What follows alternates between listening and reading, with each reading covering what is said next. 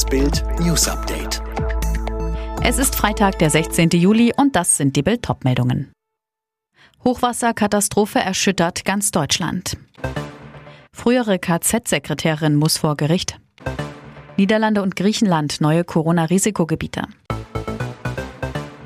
Die Hochwasserkatastrophe erschüttert ganz Deutschland. Tausende Helfer kämpfen gegen die Fluten an, darunter unsere Soldaten und Soldatinnen. Aktuell sind rund 850 von ihnen im Rahmen von Amtshilfe oder Soforthilfe, also zur Abwendung von Gefahr für Leib und Leben im Einsatz in den betroffenen Gebieten. Tendenz steigend. Derzeit sind neun Amtshilfeanträge in der Durchführung, weitere Anträge werden bearbeitet. Die Bundeswehr ist an der Seite der Deutschen, wenn sie uns brauchen, erklärt Generalleutnant Martin Schelleis, Inspekteur der Streitkräftebasis. Man werde den Menschen helfen, solange es nötig ist. Wo und wie die Bundeswehr aktuell hilft, lesen Sie auf Bild.de. Eine ehemalige Sekretärin im deutschen Konzentrationslager Stutthof bei Danzig muss sich vom 30. September an vor Gericht verantworten. Das Landgericht Itzehoe hat das Hauptverfahren am Freitag eröffnet, wie eine Gerichtssprecherin sagte. Irmgard Furchner ist wegen Beihilfe in mehr als 11.000 Fällen des Mordes und des versuchten Mordes angeklagt.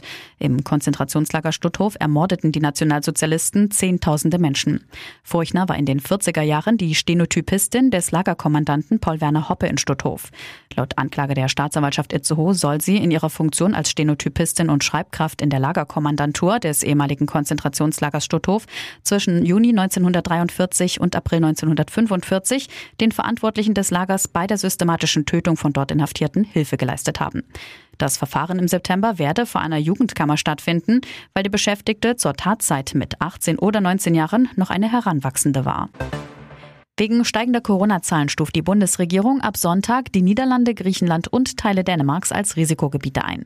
Für Reiserückkehrer gilt dann eine Quarantänepflicht. Die kann aber vermieden werden, wenn man geimpft, genesen oder negativ getestet ist.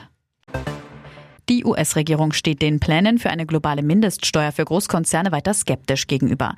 Finanzministerin Yellen erklärt in einem Interview, dass unter den bisherigen Voraussetzungen gerade der Versandriese Amazon von Ausnahmen profitieren könnte.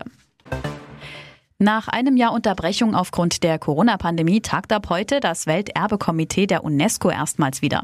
Beraten wird auch über fünf deutsche Anträge für die Welterbeliste, darunter Teile des römischen Grenzwalls Limes.